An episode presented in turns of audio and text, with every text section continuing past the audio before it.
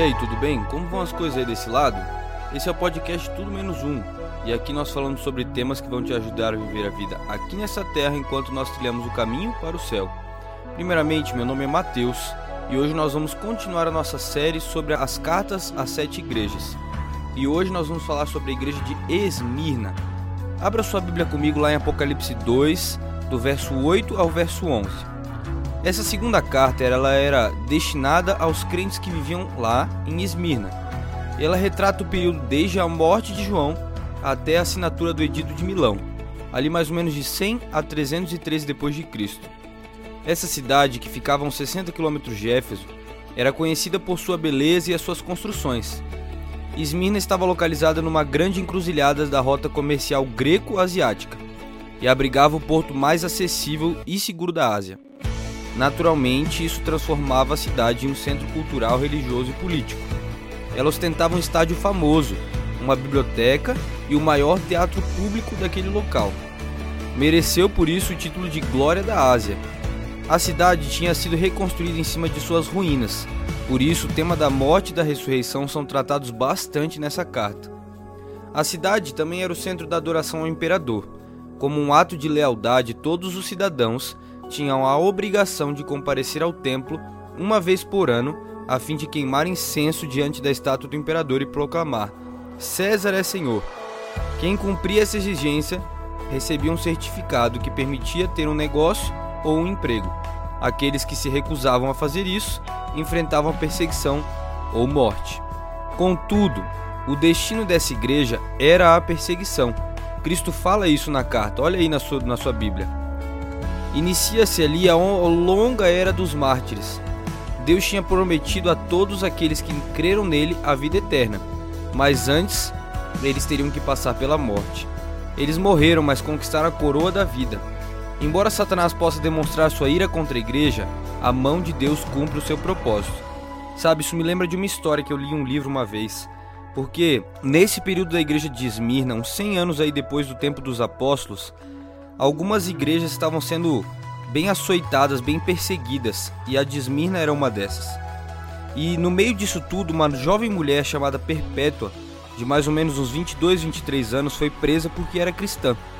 A sua mãe era crente, mas o seu pai não era, e ele pedia sempre à filha que livrasse ele do doloroso sentimento de ver ela um dia sofrendo por causa da sua religião.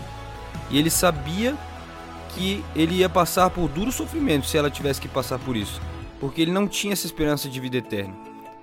E uma vez ele disse: Minha filha, se compadeça dos meus cabelos brancos, tenha compaixão do seu pai, desista disso. E aí ela falou: Da vontade de Deus é que vai depender o que for acontecer quando eu for levada diante do tribunal. Não é na nossa força que a gente encontra a sustência, não é a nossa força que nos sustém, mas é do Senhor, é a do Senhor, respondia a filha.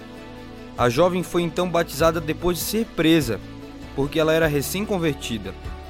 E os perseguidores ali usaram seu filhinho que ela tinha para tentar comover o coração de mãe dela, mas ela não cedeu.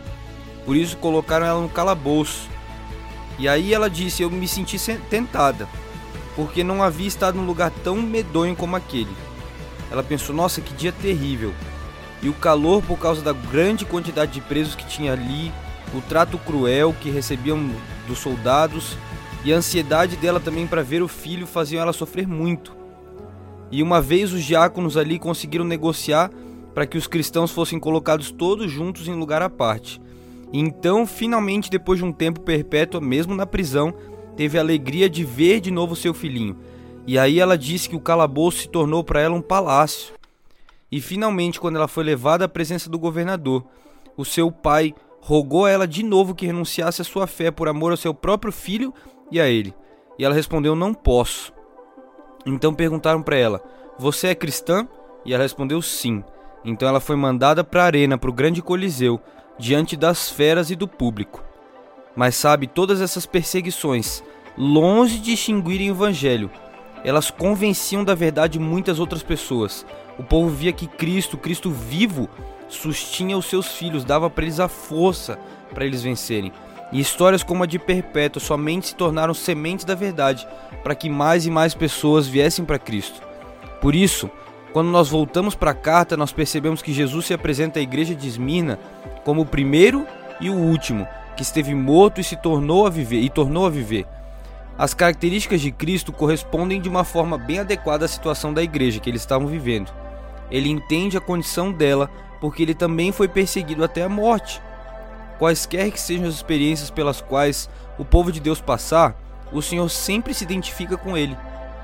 Aqueles membros da igreja de Esmirna enfrentavam extrema pobreza porque eles não tinham esse papel que dava acesso a tudo, porque eles não adoravam o imperador.